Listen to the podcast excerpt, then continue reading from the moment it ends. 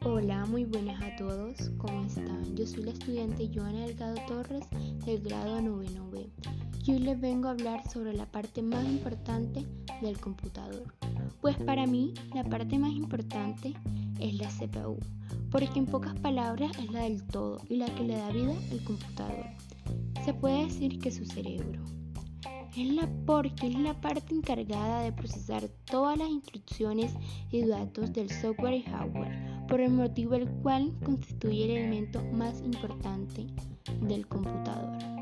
Muchas gracias por haberme escuchado, espero que le haya gustado y espéreme en mi próximo podcast.